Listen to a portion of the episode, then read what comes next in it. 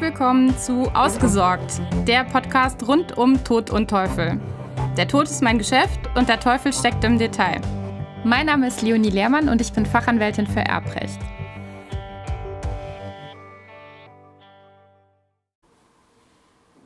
In der heutigen Episode soll es um das Thema Patientenverfügung gehen. Doch möchte ich einen organisatorischen Hinweis voranstellen und zwar habe ich in der Vergangenheit immer zwei Folgen dieses Podcasts pro Woche rausgebracht, immer dienstags und donnerstags. Jetzt habe ich zwischenzeitlich, denke ich, einen ganz erheblichen Grundstock gebildet und damit eine Basis für alles Weitere. Und ich habe zusätzlich auch von mehreren Leuten schon gehört, dass zwei Podcast-Folgen pro Woche in diesem Bereich auch noch dann doch ein wenig viel sind. Mir ist es recht, für mich ist es weniger Arbeit, wenn ich nur eine Folge mache.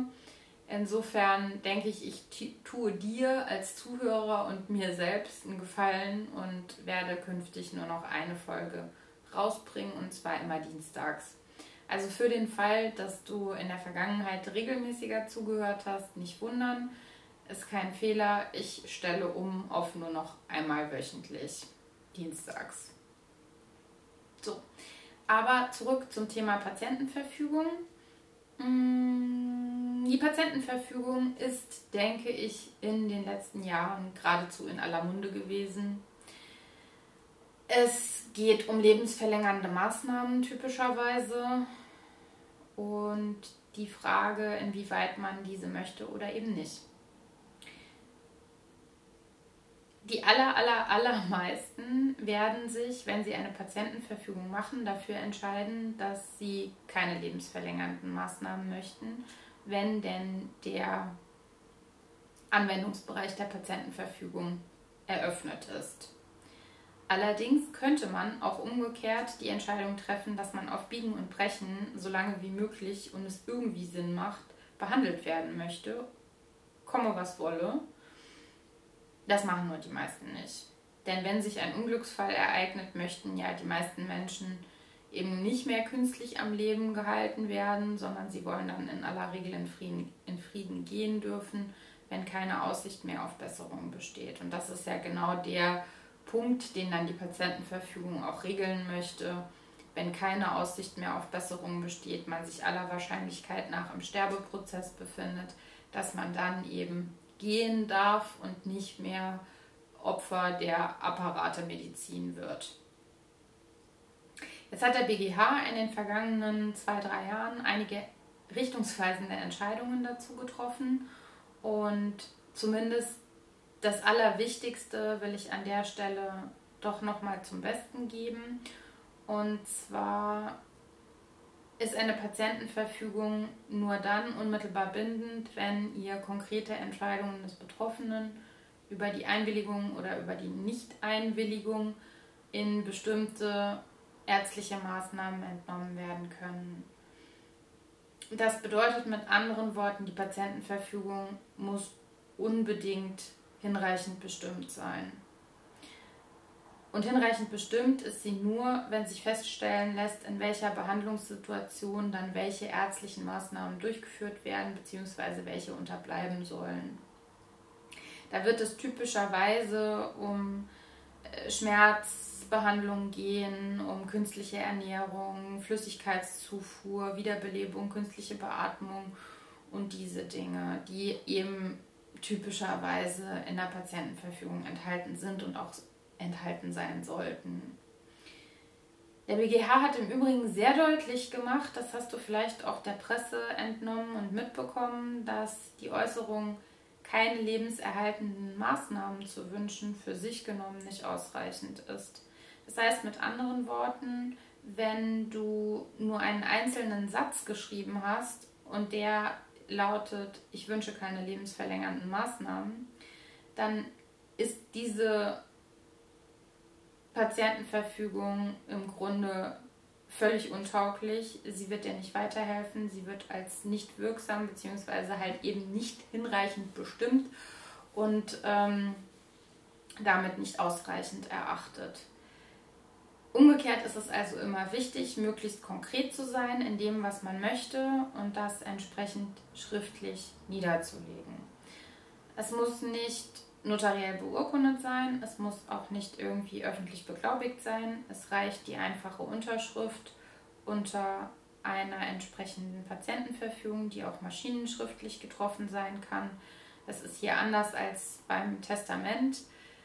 Ähm, bei der Patientenverfügung sind die Formerfordernisse einfach nicht in gleicher Weise gegeben. An der Stelle haben wir also regelmäßig kein Problem. Jetzt ist es ja so, dass es sehr viele verschiedene Modelle von Patientenverfügungen gibt, die auch regelmäßig im Internet kursieren. Prinzipiell habe ich nichts gegen Vollmachten aus dem, äh, Voll, ja, Vollmachten vielleicht schon, aber gegen Patientenverfügungen aus dem Internet. Patientenverfügungen, die im Internet auch abrufbar sind, sind zum Teil gut, zum Teil schlecht. Verallgemeinern kann ich es nicht. Ich möchte dir aber ein paar Überlegungen mit an die Hand geben, um selbst beurteilen zu können, ob die Patientenverfügung, die du vielleicht gefunden hast, sinnvoll ist oder eben nicht oder ob man da vielleicht noch ergänzende Verfügungen treffen sollte.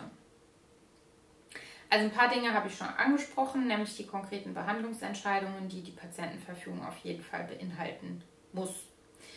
Dann sollte man meines Erachtens berücksichtigen, dass Ärzte sich leider nicht immer an die Vorgaben in einer Patientenverfügung halten, obwohl sie es eigentlich müssten. Wenn eine Patientenverfügung vorhanden ist, dann muss der Arzt, wenn er seine Aufgabe richtig wahrnehmen möchte, diese Patientenverfügung ernst nehmen und die darin verfügten Wünsche so umsetzen. Allerdings ist es so, dass gerade Patienten, die sich in einer solchen schweren Notlage befinden und unmittelbar im Sterbeprozess begriffen sind, natürlich auch unter Umständen durch das äh, Leben, lebensverlängernde Maßnahmen doch auch ganz gut abrechenbar sind ich will um Gottes Willen nicht den Ärzten unterstellen, dass sie alle nur auf ihren eigenen Profit achten und sich deshalb da in einer Patientenverfügung widersetzen. Der absolute Großteil der Ärzte wird das mit Sicherheit ordnungsgemäß ausführen und es wird alles super sein. Allerdings natürlich, wie in jedem anderen Beruf auch, gibt es auch in der Ärzteschaft schwarze Schafe und man kann sich nicht darauf verlassen, dass der Arzt, der einen dann hinterher behandelt, es auch wirklich so macht, wie man das möchte. Und deshalb ist es aus meiner Sicht wichtig, noch jemanden zusätzlich hinzuzuziehen, einen Bevollmächtigten, der im Zweifel die eigenen Wünsche kennt und dann auch um bzw. durchsetzt, gegebenenfalls auch gegen ärztliche Widerstände. Wie gesagt, nochmal betonen möchte ich, ich möchte die Ärzteschaft um Gottes Willen nicht verteufeln. Die meisten Ärzte sind völlig in Ordnung, machen einen guten Job, aber ähm, eben es gibt auch die berühmt-berüchtigten Ausnahmen und deshalb ist es immer sinnvoll, wenn es noch jemanden gibt, der da ein Auge drauf hat. Wenn du dann einen Bevollmächtigten benannt hast und eine Vollmacht erteilt hast, dann sollte der Bevollmächtigte die Möglichkeit haben, mit dieser Vollmacht sofort handeln zu können. Das halte ich für wichtig, damit es da an der Stelle kein Problem gibt, ab wann der Bevollmächtigte jetzt tatsächlich einspringen darf. Dein Bevollmächtigter sollte dabei aber wissen, in welchem Umfang er handeln darf und es sollte ihm klar aufgezeigt sein, was er darf und was er gegebenenfalls vielleicht auch nicht darf. Die Grenzen muss er kennen ob die sich aus der Vollmacht ergeben sollten, wohl eher nicht. Kommt drauf an, worum es geht. Muss ihr selbst überlegen, inwieweit derjenige, der die Vollmacht nachher vorgelegt bekommt, das wissen sollte oder eben nicht.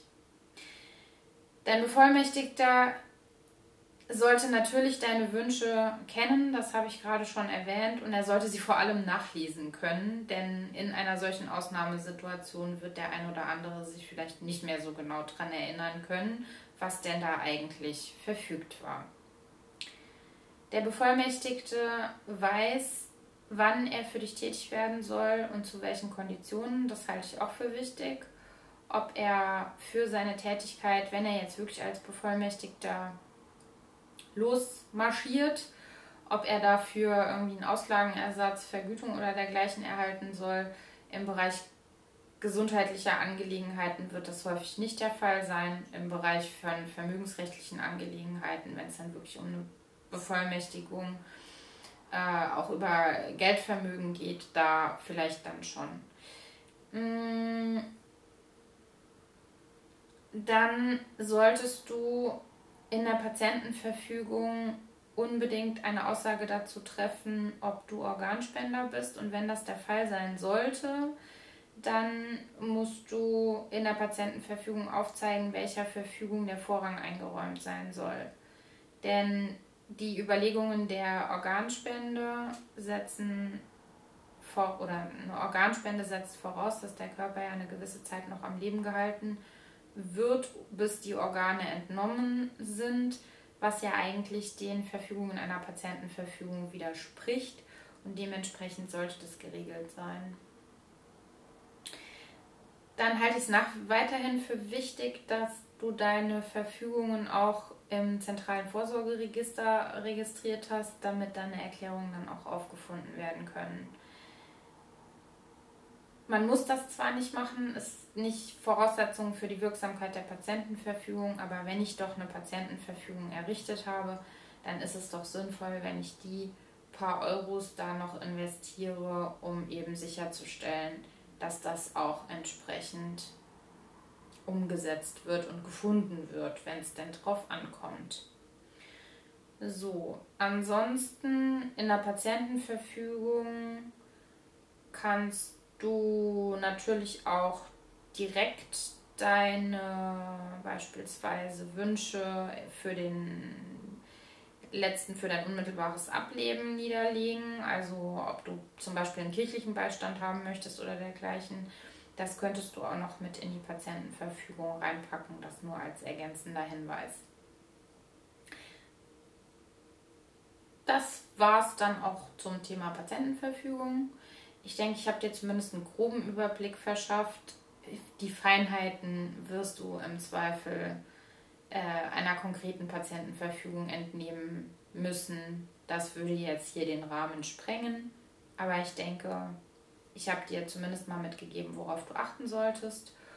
Und ja, ich hoffe, es hat dir weitergeholfen, hat dir gefallen. Und ich hoffe, du bist beim nächsten Mal wieder mit dabei und wünsche dir noch einen schönen Tag.